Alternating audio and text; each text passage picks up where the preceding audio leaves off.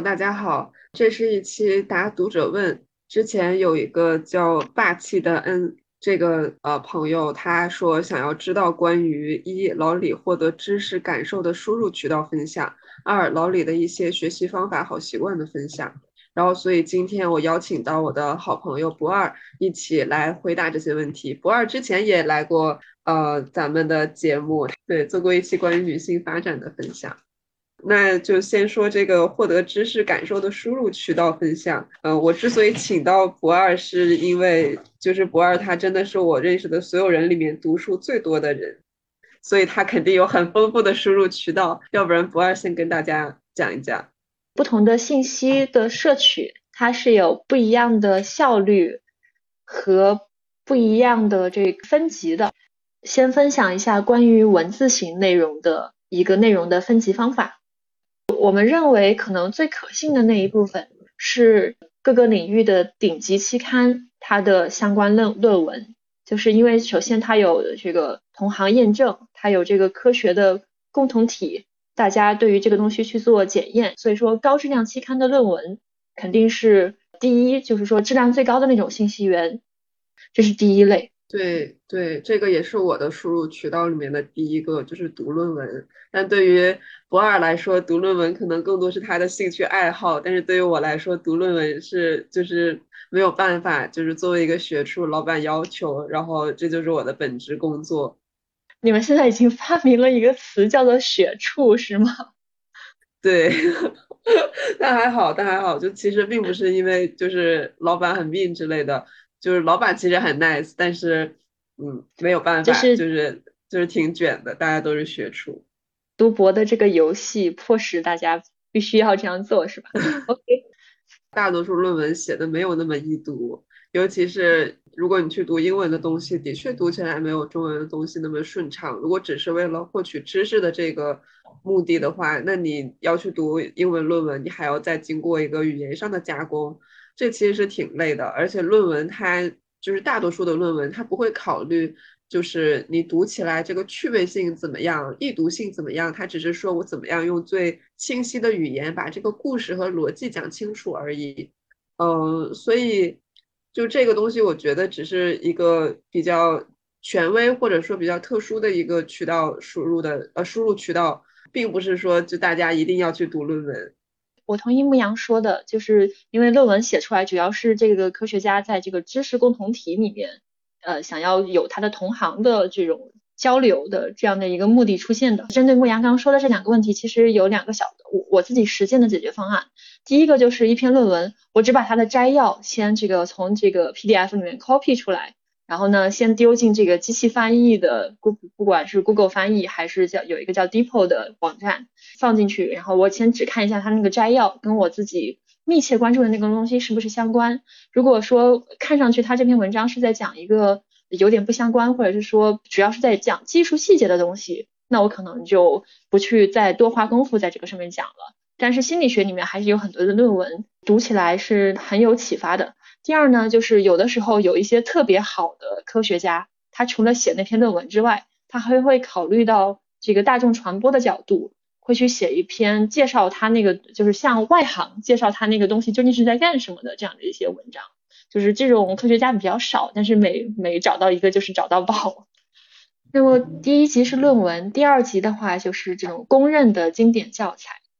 这个就。不用多说了，我们知道心理学那边可能有本《心理学与生活》，已经是不是出到了第二十版？对对，那本书好像也是就是考研必读的教材。第三个的话呢，就是这就是写它如果是关于心理这个话题，那么就是心理这个领域这个科学家本人写的书，特别是那种常面向大众的书，他就会多做一些这种加工解释，然后考虑到这个易读性。第四部分呢是。非常有经验的资深的记者，这种资深的记者或者资深的科普作家，就是这里的资深是比较重要的，因为这说明了他需要对他的名誉负责，另外就说明他过往的东西的质量是有保证的。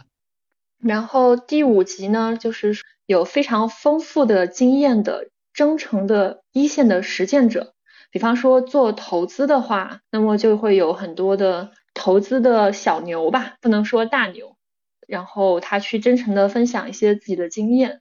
刚刚我大概分了一二三四五级，其实我自己内部还有一个叫做顶级的，顶级的这个类叫做顶级的智者和实践者。比方说像投资里面的查理芒格，或者是价值投资的祖师爷本杰明格拉汉姆，或者是写出《原则》那本书的桥水基金的创始人达里奥，这是新呃投资这块的。那么心理学这块的话，像卡尔罗杰斯这种开创了一个这个人本主义的，让整个领域有大的变革的这种人，那他他们所有的东西其实是在这种高质量的论文之上的。因为他首先他在这个领域是经验非常非常的丰富，其次他一定是洞察到了一些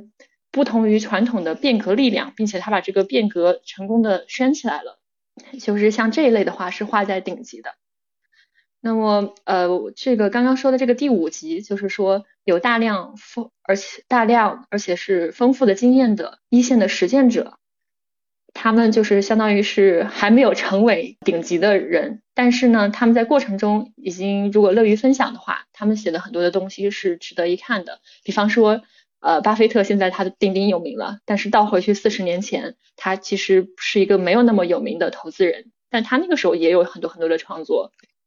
然后第六集就是本专业读过博士的优秀学生，就比方说未来的牧羊。我先我先把本科弄毕业了再说吧。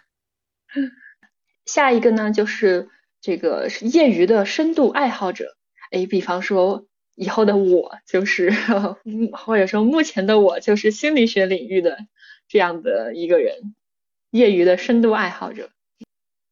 非本专业的业余的深度爱好者之下。是泛泛的写作，你并不知道，你并没有办法判断他的任何专业背景的人。就比方说，有人在微博上面随便发了条信息，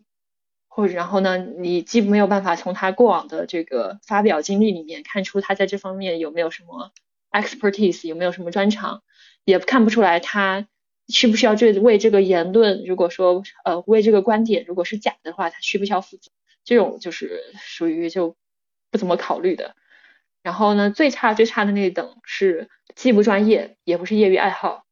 但是他背着 KPI，他不得不写很多的追求流量的公众号是这个样子的。我们平时刷的那些社交网络，像知乎啊、微博呀，甚至抖音啊，好像都属于你说的最后的两类信息来源。对我看这些东西的时候，就比较明确的知道自己是在娱乐。然后呢，有的时候会打上一个开阔视野的旗号，让自己安心一点。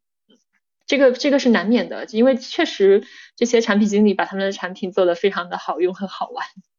对，这个分类应该是我当年在微博上面看见一个博主分的，然后我现在不记得他的名字了，然后我自己稍微做了一点点修改。嗯，我想就是博二分享的这一个输入渠道分级是。就是能发现博尔他喜欢，就是把所有的问题都用很明确的方法论给他，呃，划定出来。我我觉得这是很好的一种这种性格的人去做咨询啊，去做投资啊，都是非常非常合适。除了博尔刚刚说的这些，我我可能就是从自己的切身生活当中会觉得，我除了读论文以外，其他的最大的输入来源，因为说实话，我并不是很喜欢，我并不是非常喜欢纸质阅读，或者说从我。上大学以来，我的纸质阅读其实是很少的，就基本上都是任务驱动的。但是我会有很多的时间花在上课呀、听组会或者报告会。就是在疫情之前，还会经常邀请呃国外的学者、其他地区的学者来做报告，然后还有以及和老师、同学们、朋友们的交流。这些可能是我就是除了读论文以外，主要的获取信息的渠道。牧羊刚刚说的提醒了我，其实还有一个很好的渠道。叫做自己去就这个话题写点东西，因为你在写这个东西的时候，呃，它会让你迅速的发现自己脑子里面好像挺清晰的那些东西，怎么一下笔就感觉这里也是漏洞，那个地方也连不上。然后为了能够把你这篇小的作品给写完，你不得不回去补上一些东西，然后再仔细的思考某些东西怎么样措辞。在这个过程中，它其实是会。让你完针对性的完成很好的输入，特别是当你这个作品不仅是一个小的，就是说呃自己娱乐或者是跟大家简单交流的一个作品，而是你还想把它打磨的更好，让它成为一个经得起时间的考验，呃，能够为人类的智慧增加一点点小小的东，这个好吧，为人类文明做一点点小小的微小的贡献的作品的话，那么在这个过程中，你会在就是说输入上面会有质的飞跃，这是从输出倒逼输入的这个角度。对，所以就我感觉啊，就是我们学校心理学的课就特别喜欢留一个作业，就是让你写综述。基本上所有的课都会让你写综述。说实话，就这个学生写出来的综述，很可能就是并没有什么学术价值。但是你你写综述是有要求的嘛？你肯定得不能乱写，不能像写公众号一样，或者是像写微博一样去写。就是在这种要求之下，同学们的确会被迫的。去看很多论文，然后要仔细思考，然后要让这个综述至少看上去像一个综述，是逻辑比较通顺的。嗯，这个就的确是我觉得是比较有价值的一种作业吧，就的确能提到像博尔刚刚说的那种用输出倒逼输入的这个功能。对的，所以说个人想业余的做一些小课题的时候去。把综述梳理出来，不一定要成体系，而是就是把这个整个的脉络梳理一遍，也是很有好处的。你能够看到它是呃，就是当下的这个状况，它在历史上是如何形成的。那然后这个关于输入渠道的分享，我们就呃讲到这里。然后接下来是回答这个读者的第二个问题，就是关于一些学习方法和好习惯的分享。我看博二还列了一个清单，那你就从这个清单开始讲吧。我先还是沿着刚刚我们说那个，就是想要优化自己的输入渠道的这条路来走，因为确实字节跳动的产品经理太厉害了，腾讯的产品经理太厉害了，他们的产品都真的非常好玩，我基本上也是摸到手机就停不下来。我我只能做到不碰字节跳动系的任何产品，但是我预期如果我开始刷抖音，我可能也停不下来。如何能够让自己有更多的时间去摄取质量更高的信息？这块有两个配套的方法。第一个叫做回家之后手机放在厨房里面，那么我晚上就不碰手机了。我也会在电脑上可能也会登一个微信，但是。呃，只要不在手机上刷，其实那种无限下刷的魔力就没有那么高。然后在电脑上也能够更多的去完成一些深度的工作。另外，手机不在旁边的时候，晚上，呃，像我现在下班回家也是能够抽出一段时间去读书的。那么读书作为一个冷媒体的话，就能够呃进一步的帮助摄取高质量信息吧。我就补充一点啊，就是在这里。就是很多时候，我们觉得，就是我回家要躺床上玩会儿手机，这个是对我这一天的辛苦的一种回报。然后我觉得这个时间就是纯属于我自己的，然后我用这样的方式来放松娱乐。但我品了一下，就很多时候吧，我们放松娱乐本来有很多其他想要做的活动，然后就是刷手机这个行为，有的时候并不是为了放松娱乐，而只是说我我想要去逃避我现在。面对的一些焦虑，如果我一旦停下来刷手机，我就会感觉，我就会面对这一天的疲惫，然后我就会面对我可能有很多 KPI 的焦虑，然后我会在夜深人静的时候产生很多的对自己人生的怀疑，然后我用方我用刷手机的方式让自己分析，然后让自己感觉好一点。嗯，对，就是除了这个手机放厨房以外，我觉得另外一个有帮到我的事情是，我会。我我其实不是非常喜欢冥想啊，但是我会尝试去做冥想，就是我会尝试在我感到有不舒服的时候，在我感到有焦虑的时候，当我觉察到我的呃胸腔、我的头脑不是非常舒服的时候，我会停下来，然后做深呼吸，然后去感受自己的身体到底是什么样的感觉。这个时候我真的想要放松玩手机吗？还是这个时候我其实是感到有一些焦虑？所以所以就可以尽量去在这种。呃，冥想在与自己真实的自己相处之后，去处理真正发生的事情，而不是去逃避。对，牧羊讲的这一点特别的重要。我也是长期坚持做冥想，然后我每天会有一个固定的 schedule，有的时候会放在这个中午吃完饭午休之前，有的时候假日会放在早上。但是，呃，我猜可能听众里面有很多人之前还没有做过冥想，或者是不是很了解。那么我提一个非常。把它简化到极致的一个小建议，就是下一次，比方说你感觉到自己有点想刷手机停不下来，或者是有点控制不住，就是很想停下来，但是又停不下来的时候，可以最简单的做一次深呼吸。呃，你你可以深呼吸之后，其他该做什么都一切照常，没有问题，只需要呃每天保持一次深呼吸，然后一旦你会觉得这个事情还有点有趣，你想再进一步深入的时候，可以去呃有一些冥想的信息源，去正就是就是每天花五到十分钟开始做冥想入门的这样一个工作。对，就是冥想是一种很棒的让你贴近自己。真实感受的方法，另外一个很好的工具就是记日记。没错，嗯，首先记日记它是一种书写，这个牧羊应该作为心理学从业者，对于书写这块儿，它为什么能起作用的机理可以解释更多。那我先从记日记这件事情本身来说一点，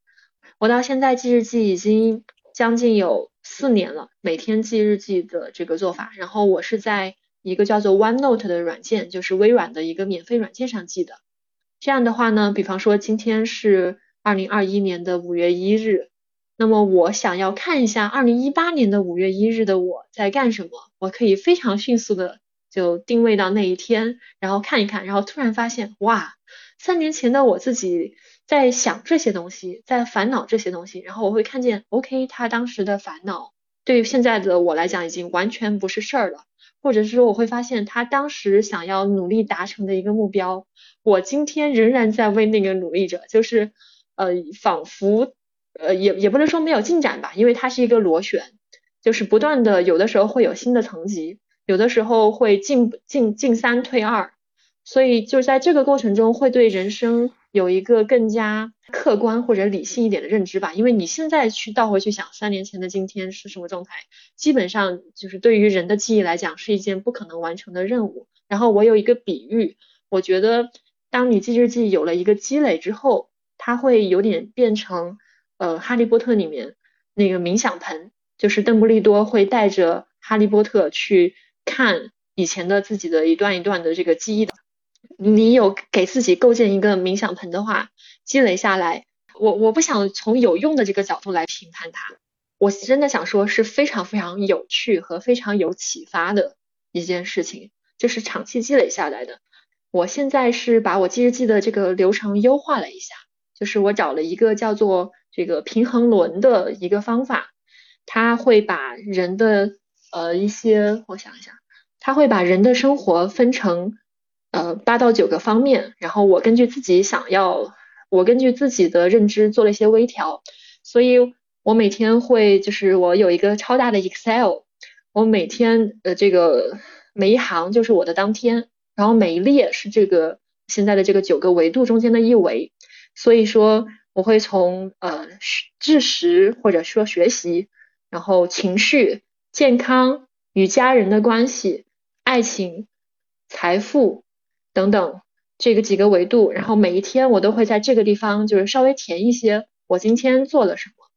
这个是作为我的这个主日记的一个补充。但是因为做做这个还挺有趣的，所以说我现在的主日记就记得比较简短了。然后呢，最后我还会放一个当天的感恩的事情，这个也是积极心理学里面的那个练习，所以我把它放在这个 Excel 里面比较有结构化的去整理了之后，那么每天我能够做一个记录。这样，比方说努力了一周之后，我可能会发现，OK，那我可能这一周在财富或者是说呃友情这一块稍微有点嗯投入投入就是投入的非常非常少，那我可能会有的时候这是我刻意选择的，比方说我这一段时间就是工作很忙，那么我的主要精力都在工作上，但是有的时候这是一个无意识发生的事情，比方说这一周很忙，然后我在爱好上面就是没有给自己留下。充分的时间的话，那很快就会发现，那 OK，那我发现我现在情绪有一点低落，很有可能是因为这一周我都没有允许过自己去做那些自己很爱做但是没有什么用的事情。那周末的时候，我就专门的花一大部分时间去做这个事情。这是在记日记上面，我从嗯以前的松散的记日记，这也是一个这也是一个很好的方法。然后呢，经历了几年之后，我决定把它再成结构化一点。然后现在，呃，我这个习惯是从今年一月份开始做这个 Excel 的。那么现在我可以倒回去看，有的时候会发现，OK，那我有一有的时候一个月可能在某某一个角度上面投入度都非常低。所以就是它这个东西之之所以叫平衡轮，就是因为它能够稍微帮你检查一下，你是不是侧重在某一个地方太多了，然后这个侧重究竟是不是你有意识的的选择？如果是有意识的选择的话，也是 OK 的。但是是如果是无意识的话，就能够帮忙校准，这是这样的一个功能。我我我之前在不二这次分享之前，我并不知道有平有平衡轮的这个工具，但是我有做类似的事情。就是嗯，就是您呃，不二是一个就比较追求生命成长的人，我可能会目的性更强一点。就是我知道我现阶段的主要目标是什么，呃，比如说我我我我会有一个目标是要提高科研的严谨性，然后我我生活中一共需要呃注意的呃有目的去追求的事情可能也并不是很多，然后所以我会。我会除了就是记录我每一天在这些方面都做了什么以外，我会在一天的最后反思，今天我达到了这件事情我要做的那个目标吗？比如说科研，我现在的首要目标是要提高严谨性，我就会每天在记录的时候反思，我今天的科研活动有没有注意到严谨性？我今天有没有瞎写东西？我今天的数据分析做的是不是合理？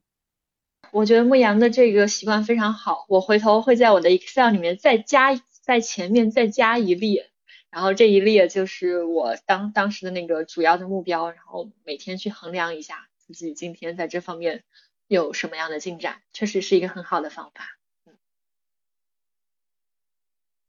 感觉就是平衡和就是你有目标的去做什么事情。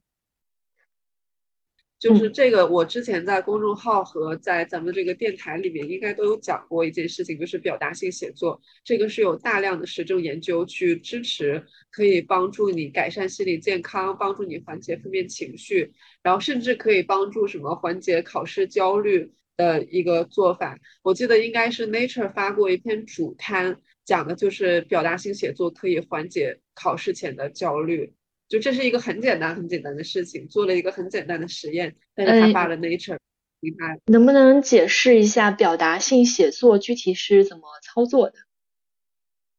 对，表达性写作是一种非常简单，但是非常常用的呃心理学自助干预的方法，就是它会给你一个，就是一个比较概括的写作指南。这个写作指南一般就会告诉你说，现在请想一想，呃。你你有什么烦恼的事情？有什么事情正在困扰着你？有什么事情让你觉得很焦虑？然后请尽情的关于这件事情书写二十到三十分钟的时间。然后在这个书写当中，请尽量的去探索自己内心最深处的想法和感受。这是最重要的一点，就是探索探索自己内心最深处的想法和感受。它不像是我们一般的写作，可能是有目的的，可能是需要去注意。我写的东西是不是达到某些标准的？但是表达性写作的重点在于表达，在于你能够去直接面对、去探索自己的一些平时可能会压抑起来的想法，平时可能不会去注意到的一些感受。然后很多的研究证明，这样的过程是对你的心理健康有益处的。然后你刚刚讲的时候，我就会想到，其实我在写日记的这几年里面。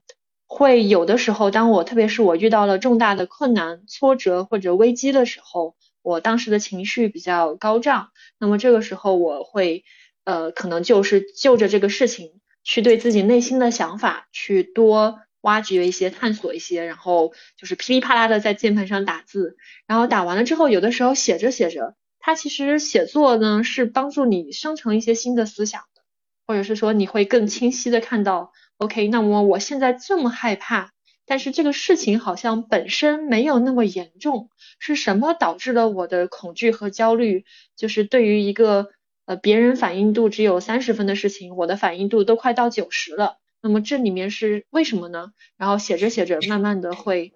慢慢的情绪就会平复下来，然后对这个事情和对自己都会有更深的了解。这是我就是可能自然而然的就进入了一个。表达性写作的状态吧，那也是就写作这个地方，我延伸一下，我想再跟大家分享一个，也是很好上手，但是你坚持下去做会，也不需要坚持了，你偶尔去做一做，会发现很有用处，也很有趣的一个习惯。它是一个日本人发明的，呃，有一本书专门讲这个，叫做零秒思考。呃，这个零秒思考呢，它最开始是这个发明者，他是这种大在大企业工作。然后他当时会发现有一个很好的方法，能够帮助自己迅速的理清思路，或者是说迅速的处理一些有点细微你体察不到，但是确实是在困扰你的情绪的。他操作起来很简单，我先跟大家讲一个，就是说他这个人最开始发明的原始的方法，然后再讲一下这个可以怎么样，就是呃根据大家自己的自己的实际情况来做变种，呃。从最原始的这个方法是，你拿出一张，拿出一沓 A4 白纸，然后拿出其中的一张放下来，然后另外一边你用自己的手机定一个一分钟的闹钟，然后你这边呃一分钟的计时器吧，你这边点下了这个开始按钮之后，你右边就拿起笔在这张纸上呃然后写一个标号，比方说是一，然后写一个问题，比方说。嗯，我可能以我跟牧羊录这期播客为例，可能当时收到的时候我就 OK，我的一就是呃这期播客我想分享哪些好习惯，那么这个就是我这个问题的这句话。那么接下来呢，就是在这个闹钟这个计时器响铃之前，我就在下面一行一行的，就是呃写这种短句，就有点像这种 PPT 里面的 bullet point，一点一点的。那我可能写的是第一个是写日记，第二零秒思考，然后第三这个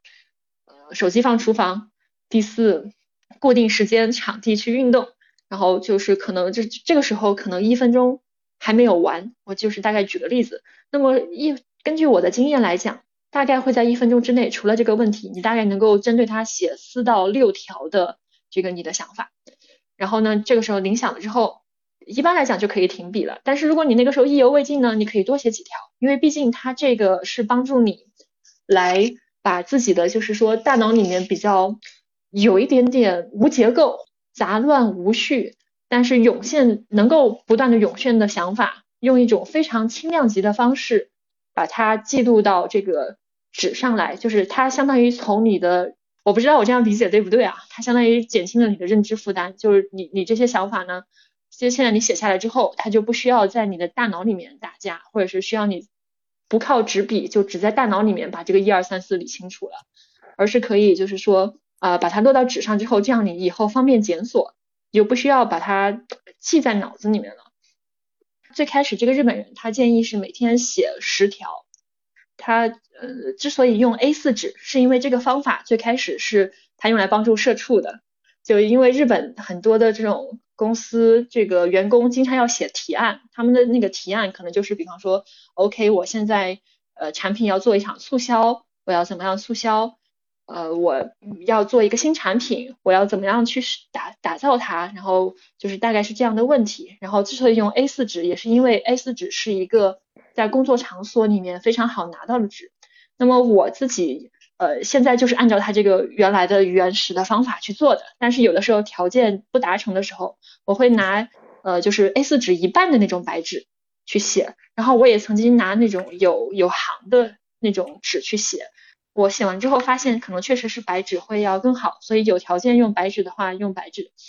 呃，因为它能够让你就是像表达性写作一样自由发挥。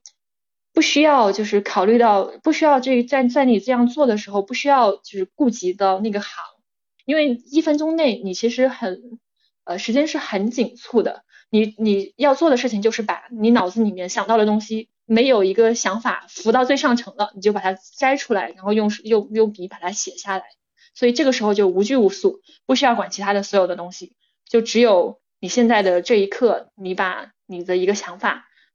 落到纸面上这一件事情是最重要的。这个事情我断断续续的可能坚持了两三年。然后呢，最开始形成的时候其实也是有一点点费力的，因为那个时候还没有能够完全感觉到它的好处。但是现在呢，我有的时候一天会写几十张，确实非常的好用。能够几十张纸吗？几十张纸，就是几十个这样的问题。因为我确实是有一些比较呃难的事情要去解决，对几几十几十张纸，然后每一个上面一个问题。呃，如果想对这个事情有更深的了解的话，可以去搜《零秒思考》这本书，它是一本很薄的书，就是在微信读书上应该是有呃这个全完全版是可以看到的。呃，或者是也可以去豆瓣上搜一下豆瓣读书的书评，那么书评里面其实也大概把它这个方法给介绍清楚了。呃，我会觉得为什么它有效，一个是因为这个它只给你了，呃，它有一个一分钟的计时，所以这里面有一点点紧迫性，但同时呢，它给你带来的负担非常非常的轻，你不管是写成什么样，你写的好不好，你就只需要写一分钟，而且甚至于呢，因为你。内心知道一分钟之后这个铃会响，那么你其实对于一个你想写的问题，对于一个你关心的问题来讲，你之前肯定是呃至少有一些思考，或者说至少有一些经验的积累，是能够针对它写那么两三条、三四条的。所以说在这一分钟之内，你就可以不用去考虑啊我这个想法成不成熟，有没有用，未来会怎么样，它真正投入实践的时候会有什么失败的可能性呢？就是这样的，所有的问题都可以。就不在你的这个最最顶上，不在你这个想法的最顶上了。这套方法不仅是在工作里面写方案有用，它也很适合处理情绪。比方说，对于很多人来讲，他最开始可能有的时候有一些呃情绪，自己不是特别意识得到，就是可能感觉到自己很焦虑，但是有点不知道为什么会这么焦虑的时候，你就可以定一个一分钟的时，然后。在纸上写下问题，我为什么这会儿这么焦虑？然后呢，你就会会有各种各样的奇怪的联想，无所谓，不要评判他们，就全部都往纸上写就好了，因为它就是一一张纸和一分钟而已。我对我来讲非常的有用，这也是我能坚持下来的原因。嗯，好，谢谢博尔的分享。我们今天总结一下，说了两方面的内容。一个方面是博尔 share 了他的信息输入渠道一些策略，信息分为哪些等级。然后第二个部分，我们一起分享了一些好习惯，这些习惯包括怎么样管理自己的时间与手机共处，然后讲到了冥想、记日记，还有写作，最后又讲到了零秒思考。对的，所以这些都是让我们觉得会受益的小习惯。嗯，那我们今天的节目就到这里。然后之后朋友们还有什么想要听的内容，都可以在私信或者评论里面告诉我。嗯，然后再次抱歉，就是今天嗯有点感冒，然后比较迟钝，声音也不太好。那希望每位听到的朋友都有愉快的一天。嗯，那我们下一期再见，拜拜，拜拜。